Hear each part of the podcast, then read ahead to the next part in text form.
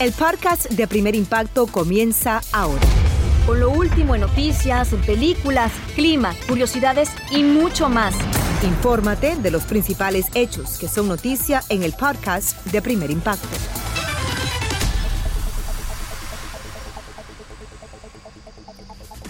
Muy buenas tardes y bienvenidos a Primer Impacto. Les saluda Pamela Silva. También les saluda Michelle Galván. Muchas gracias por estar con nosotros. Y salen a la luz nuevos detalles sobre un fatal accidente de tránsito en California en el que murieron varias personas, incluido lamentablemente un bebé. Hoy se conoció que la conductora que provocó la tragedia es una enfermera que se saltó un semáforo en rojo a alta velocidad. El padre de una de las víctimas habló con nuestro compañero Salvador Durán. Sin ninguna intención de frenar, el BMW negro se pasó el semáforo en rojo y se estrelló contra varios carros convirtiéndolos en una bola de fuego.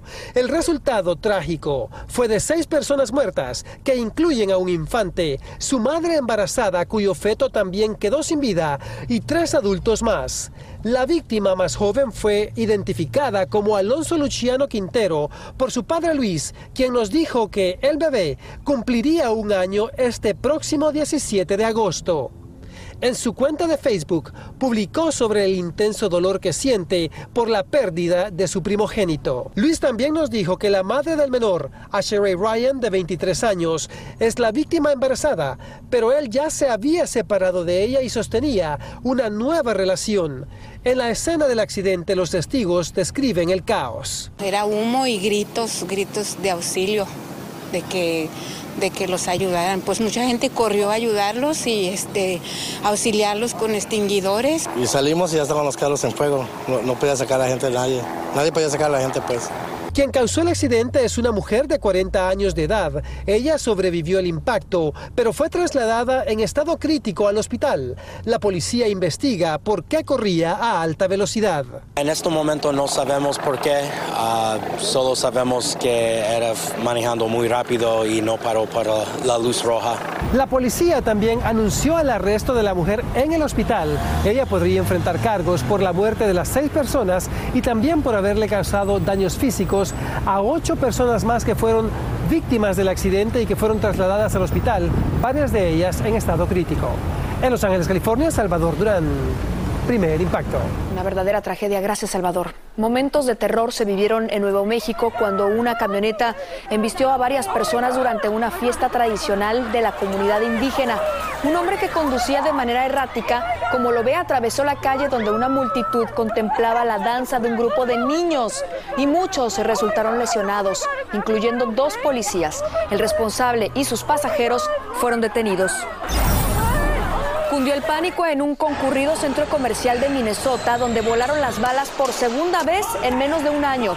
Según la policía, este tiroteo fue resultado de una pelea entre dos sujetos y al escuchar los disparos, decenas de clientes corrieron despavoridos y por suerte no hubo heridos. Las autoridades están tras la pista de los sospechosos. Un hombre fue golpeado sin piedad por su cuñado tras defender a su hermana de los presuntos abusos del agresor. Desde Argentina, Juan Carlos Gutiérrez tiene los detalles de ese brutal ataque. Con tubos y palos fue atacado Jonathan Diosdado, quien tratando de defenderse de su cuñado buscó refugio en una pizzería. La riña entre ambos se debió a una sociedad que acabó en malos términos hace un mes y porque supuestamente la hermana de Jonathan era golpeada por su esposo. Y yo me enteré una, dos veces y bueno, ya lo, lo encaré. Y bueno, ahí es cuando él pierde dos dientes en esa pelea. Y fue que me, me salió la cacería de ellos. Pero la propia hermana rechazó que ella fuera blanco de golpes por parte de su esposo y salió en defensa de él, diciendo que su hermano era el agresivo y que además de romperle un diente, le dañó el auto lanzándole piedras. Ellos tuvieron mal en golpearlo así. No, no tendrían que haber dicho eso, pero tampoco inventar que sufrió violencia como para excusarse. El caso llegó a la policía del pueblo de Merlo, donde le tomaron declaraciones a ambas partes y extraoficialmente conocimos que pasará a fiscalía, donde el agresor, quien asegura estar arrepentido, podría enfrentar la cárcel. Obviamente no se arrepiente porque te ves en un video así una persona que labura todos los días y de repente te ves haciendo semejante bestialidad, se arrepiente, me pongo mal porque no somos personas así, pero Sin embargo, las secuelas de la paliza son evidentes. Tengo una lesión grave que es una fractura de, de la órbita del ojo. No pierdo el ojo de milagro. A la víctima de la golpiza tendrán que ponerle placas de titanio para fijar el hueso que mantiene el ojo en su lugar, mientras que si el golpeador es procesado junto a quienes lo acompañaron, podrían enfrentar cargos de tentativa de homicidio. Desde Buenos Aires, Argentina, Juan Carlos Gutiérrez, primer impacto. Gracias, Juan Carlos. Vamos a pasar a otro caso. Captan en video a un abusador propinándole una paliza a su pareja. Esto ocurrió en Perú. Tras darle varias bofetadas, la lanzó al suelo, la pateó y como si fuera poco, la tomó por el cuello la obligó a subir a su vehículo. Uno de los testigos contempló la salvaje golpiza con indiferencia y el otro no hizo lo suficiente por ayudar a esta joven que gritaba que no quería irse. Y aunque sus familiares identificaron al agresor, todavía no ha sido capturado. De mal en peor terminó un sujeto que fue detenido por herir de un balazo a un empleado en un restaurante de comida rápida en Nueva York. Según la policía, el sospechoso disparó contra la víctima porque las papas fritas estaban frías y para colmo acabó admitiendo que mató a un hombre en el 2020, por lo que ahora el pistolero enfrenta cargos de homicidio. 20 dólares fue el precio por el que un padre hispano pagó con su vida 20 dólares en una bodega en Nueva York. Un desconocido se le acercó y tras pedirle esa cantidad se generó una tremenda discusión que terminó con el hombre apuñalado delante de su esposa. Poco después murió en un hospital y la policía ahora busca al asesino que huyó del lugar en una bicicleta. Vamos a otras noticias. Mucha atención porque la tensión está en su punto máximo por lo que pueda pasar en una mina de carbón que está inundada además en México en la que 10 trabajadores quedaron sepultados vivos. Las brigadas de rescate trabajan contrarreloj. Vamos a pasar a Coahuila, donde se encuentra nuestra compañera Karina Garza Ochoa con lo más reciente. Adelante, Karina.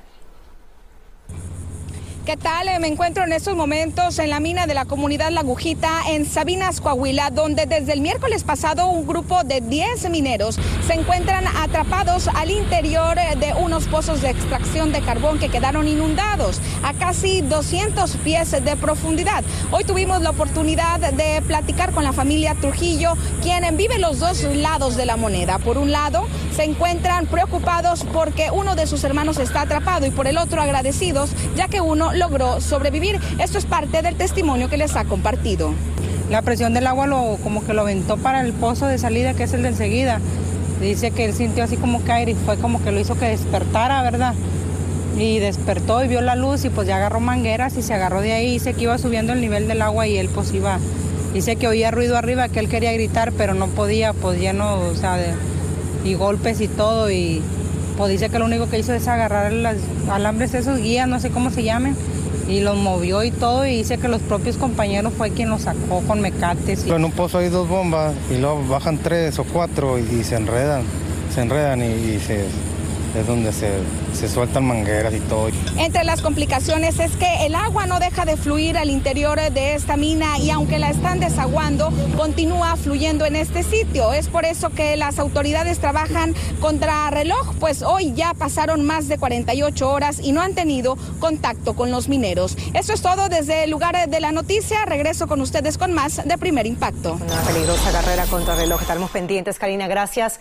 Pasamos al tiempo y es que buscaron refugiarse de una tormenta debajo de un árbol, pero encontraron la muerte alcanzados por un rayo. Es la trágica historia de dos adultos mayores que se encontraban de visita en Washington, D.C., cuando la fuerte descarga eléctrica les quitó la vida. Otras dos víctimas del incidente ocurrido cerca de la Casa Blanca se encuentran en condición crítica. La poderosa embestida de una tromba marina arrasó con todo a su paso en un área costera en Maryland. El devastador torbellino dañó varias edificaciones y lanzó fragmentos de escombros por el aire, mientras una serie de tormentas azotaba amplias zonas del estado.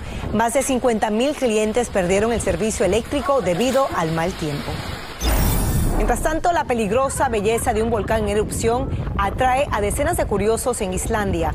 Las fotos y videos del impresionante paisaje cubierto de humo y materia volcánica inundan las redes sociales, aunque las autoridades pidieron evitar el área. Como informamos, el cráter se encuentra situado en un valle cercano a la capital de la llamada Isla de Hielo y Fuego. Escucha los reportajes más relevantes del día en el podcast de Primer Impacto.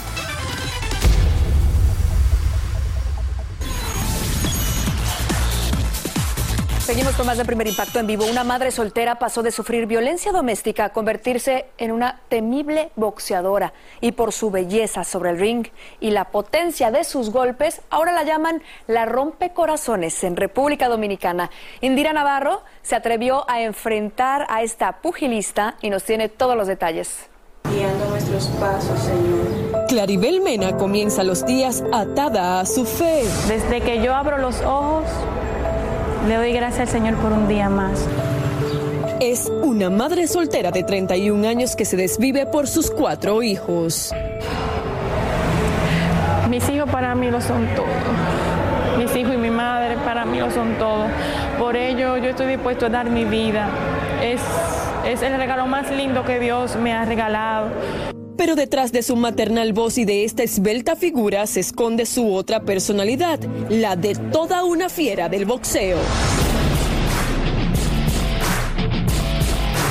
Cuando yo subo a, a ring a darlo todo. Ahí está la rompecorazones. La conocen como la rompecorazones, no solo por robarse la admiración de sus fanáticos, sino porque con sus potentes puñetazos es capaz de destrozar a sus rivales en el cuadrilátero. Mi abuelo fue uno de los grandes entrenadores de aquí del país, lo que en sus tiempos formó grandes campeones. Sus pasos en el pugilismo iniciaron al lado de su abuelo siendo un adolescente, pero fue solo hace tres años que se puso los guantes como profesional. Tuve que salir a temprana edad porque me casé, o sea, me casé a muy temprana edad, este, los estudios, luego vinieron los niños y esas cosas, y me tuve que retirar, pero hace tres años que decidí retomarlo. Ahora domina los dos puños y su golpe distintivo es el golopón, un volado de derecha que desconecta a sus oponentes. Gracias a él mantiene un récord de 11 combates con 10 victorias, 6 por nocaut. ¡Buena la combinación! En un deporte que era considerado solo para hombres, Claribel se destaca por ser una ruda gladiadora. Nosotros quisimos comprobar su talento y la retamos a un desafío. Y llegó la hora de un boxeo de impacto. Ya estamos listos. Choquen su guante y vamos a hacer ¿Te gusta pelear con hombres o con mujeres? Con hombres. ¿Por qué? Porque cuando yo voy a pelear con mujeres, este, no me intimidan. Cuando subes al ring, ¿en qué piensas? Hacer mi trabajo, ganar, llevarme la victoria. ¿Cuál ha sido el golpe más grande y fuerte de tu vida? La muerte de mi abuela. Su partida incluso hasta me produjo depresión. He sido víctima de maltrato, de violencia de género, maltrato físico y verbal. Por eso te separaste. Sí. El boxeo fue su vía de escape para canalizar la impotencia que sentía como víctima. Uf, fue imposible llegar a un segundo round. Quedé hasta sin aliento con la rompecorazones, cuyos hijos se sienten orgullosos de ella. La miro como mujer y como madre y es una mujer muy valiente. Me gusta el deporte que ella hace, aunque es un poco arriesgado, y sé que lo hace por nosotros, por nuestro bienestar. Por eso, golpe a golpe, Claribel rompe esquemas y con fuerza pelea para sobrevivir. Mi día a día es una lucha, es una batalla. Yo vivo en la guerra. A Claribel no le importa entrenar en este humilde gimnasio ni salir a las calles a vender boletas de sus propios combates. Ella solo sabe que lucha incansablemente para alcanzar sus sueños. Quiero tener la oportunidad de poder pelear por una faja, una faja mundial, representar mi país. Yo soy la campeona de mis hijos, pero quiero también tener el privilegio de que ellos me puedan ver con una faja y yo poder estar, darle estabilidad. Claribel, la rompe corazones. Qué historia tan sorprendente. Sin dudas, Claribel es toda una guerrera de impacto. En estos momentos ocupa el quinto lugar en el ranking de la Asociación Mundial de Boxeo, pero necesita una mano de ayuda. para sacar adelante su carrera y a sus cuatro hijos. Si usted desea apoyarla, por favor, comuníquese de inmediato al teléfono que está apareciendo en pantalla, que es el 305-471-4219, o bien entre a primerimpacto.com. Seguimos con mucho más de primer impacto. Le comentamos que de luto está el mundo artístico tras la muerte del actor y cantante peruano Diego Berti, de 54 años de edad. Aquí son imágenes del cuerpo sin vida. Él falleció esta madrugada de múltiples fracturas al caer del piso número 14 del edificio donde vivía en la ciudad de Lima. La policía investiga su muerte. Es recordado por telenovelas como Leonela junto a Mariana Levy y en Univisión formó parte de la serie Amas de Casa Desesperadas. Que descanse en paz este icónico actor peruano, Diego Berti. El cantante chino Miranda no está muerto, sino en un centro de rehabilitación en Venezuela. Eso le aseguró su prima a la revista People en español, que obtuvo fotos exclusivas del artista junto a su familia. Ella reveló que él batalla contra la adicción, la depresión y la ansiedad. El año pasado él confesó que el coronavirus lo dejó con serios problemas para hablar, para pensar y hasta para caminar. Y muchos no entendieron la magnitud de su condición hasta que lo vieron en Premios Juventud. Ojalá que se recupere pronto. Y nuestro querido amigo Pepe Aguilar cumple años este fin de semana y lo va a celebrar retomando su gira Jaripeo sin Fronteras. En exclusiva, él nos concede la primera entrevista desde la mansión que acaba de comprar en Texas y además habla de su debut en TikTok, del maravilloso disco también que lanzó, de sus hijos y de un proyecto que lo tiene muy, muy entusiasmado. Veamos el reportaje que nos preparó Tony de Andrades. Pepe Aguilar regresa al estado que lo vio nacer, Texas. Y en exclusiva, nos concede la primera entrevista desde la mansión que acaba de adquirir. Mi querido Pepe, un gusto saludarte. Tú en Texas y yo en Miami, los dos con calorcito, ¿no? Con mucho calor, mi querido Tony, pero con, con más calor humano, que siempre se dice eso como cliché, pero es verdad. Me da mucho gusto saludarte. ¿Te quedarás a vivir ahí para siempre? Texas me encanta. Eh, yo creo que es otra cosa totalmente diferente a lo que he vivido. Pero también te contesto que mi esposa y yo ya estamos como muy despegados. Somos nómadas, hermano. Ahorita estamos disfrutando de los extremos eh, climáticos que de repente te sacan buenos sustos. Y también las víboras. Y aparte víboras bien canijas. ¿Y tienes los caballos ahí en, en esa casa? Ya vienen. Eh, la idea es tener en esta propiedad eh, varias de las eh, propiedades de, de, Jaripeo Sin Fronteras y, y de la compañía de, de, discos que tenemos. Entonces, en esta propiedad ahora va a ser la base. Antes la base estaba en Los Ángeles. La amargura. Y desde su nueva base graba estos videos para TikTok. No es una amargura, es una pregunta. Sobre sus amarguras. Y un amigo me dijo, oye, ¿por qué no, por qué no haces un TikTok de una amargura? Y te metes a TikTok porque no estás en TikTok. Hago una amargura y tres millones de likes o tres millones y tantos. Me divierto, me divierto haciendo pequeñas amarguras ahora en TikTok. Lo que no amarga es su nueva producción musical, titulada Hecho a la Medida. Una producción que, que te lleva a algo que te asienta muy bien, que es la música ranchera, y, y, y, vuelves a las manos de un gran amigo mutuo, ¿no? El gran Fato. De lo mejor que he hecho en mi carrera. Eh, no, no, es mentira en esta ocasión. Me gustaría que lo escucharan si no lo he escuchado. Es un disco que tiene, como bien dices, pues de, todo. Creo lo más resaltable es, es eso que dijiste, el regreso de, de, de, Fato eh, con canciones nuevas a, mis discos, eh, que nunca se ha ido.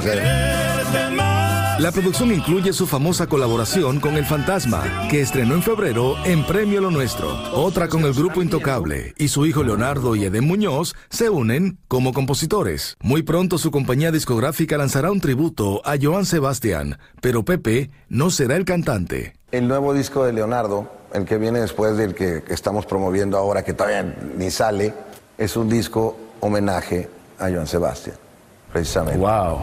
Y, y no Excelente. sabes no sabes cómo está.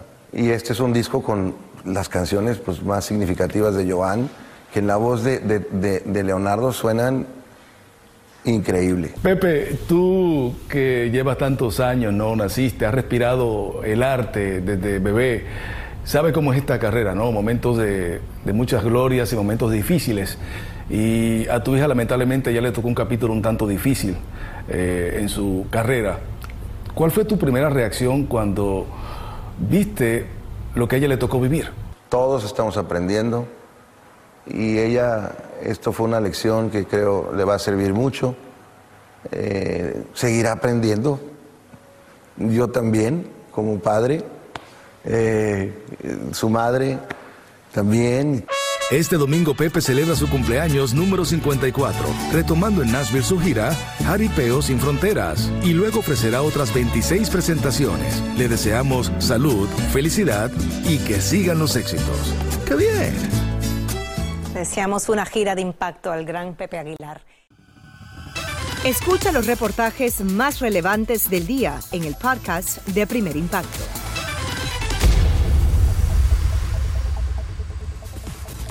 Una desesperada madre de California ruega que le ayuden a encontrar a su pequeña hija después que el padre la llevó de vacaciones a Centroamérica y ambos desaparecieron sin dejar rastro. Regresamos con Salvador Durán, quien nos trae la historia y los detalles de esta conmovedora historia. Ha pasado un año desde que la dulce sonrisa de Paulette está ausente en la vida de su madre Norma, quien extraña su cariño, su aliento y sus tiernos abrazos. La niña, quien ahora tiene seis años de edad, vivía con su madre en Annapolis, Maryland. Con su permiso, hace 12 meses, su padre, William Adalberto Rodríguez Mejía, la llevó a El Salvador. Pero el día del regreso, los boletos de avión fueron cancelados y desde entonces Norma no sabe nada de su pequeña. No he dejado de pensar en ella todo este tiempo y que he hecho hasta lo imposible por tal de reencontrarme con ella. Norma tiene la custodia absoluta de la niña, nacida en los Estados Unidos. Por eso recurrió a todas las instancias para que la ayuden a encontrarla. Have you seen this missing girl? Five-year-old Paulette Rodriguez Barahona. Incluso el Centro Nacional de Niños Desaparecidos y Explotados en el país publicó una alerta por la desaparición de Paulette. Estas situaciones son muy complicadas y pueden ser muy peligrosas porque las emociones están en altas, los niños pueden ser escondidos, obligados a vivir de una manera que los aleja de otros familiares y sus amigos, su vida. Norma, ¿y cómo has estado ante esta situación? Um, eh, ha sido bien difícil para mí porque, pues, usted sabe, es hija única, el cumpleaños número 6 de ella, pues me tocó celebrarlo sin la presencia de ella. Los pasaportes de Paulette y su padre no registran una salida de El Salvador, pero las autoridades creen que si salieron, quizá lo hayan hecho por un punto ciego, y es por eso que la búsqueda es internacional en todo Centroamérica y en México y más allá de esas fronteras. El abogado de Norma en El Salvador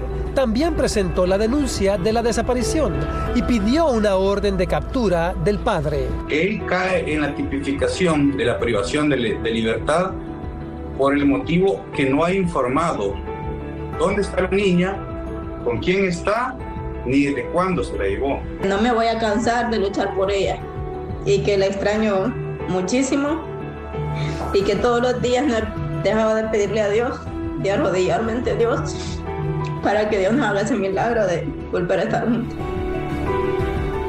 La familia del padre de Paulette vive en Los Ángeles. Ellos no quisieron darnos una entrevista para este reportaje, pero las autoridades creen que él está en comunicación con ellos. Si usted ha visto a Paulette o a su padre, pueden llamar al 911 en El Salvador o al igual que en Estados Unidos y también a la Organización de Niños Desaparecidos y Explotados al número en pantalla, al 1-800-843-5678. Para nuestro final de impacto, presta atención a lo siguiente, porque premiaron con un fuerte aplauso a una increíble pareja de baile en California. La está usted viendo en su pantalla. Y es que un oficial y un menor que sueña con ser bailarín se unieron en esta impactante coreografía al ritmo de uno de los grandes éxitos del rey del pop y demostraron que ambos tienen muchísimo talento.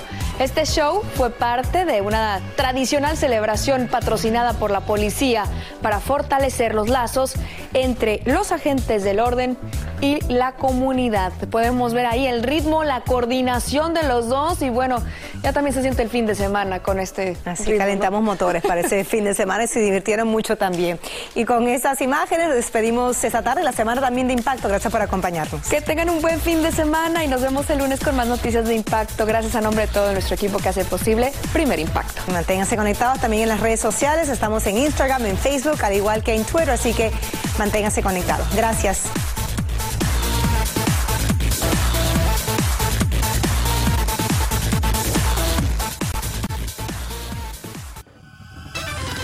Así termina el episodio de hoy del podcast de Primer Impacto. Encuentra episodios nuevos de lunes a viernes, primero en la aplicación de Euforia y en todas las plataformas de podcast. Como siempre, gracias por escucharnos.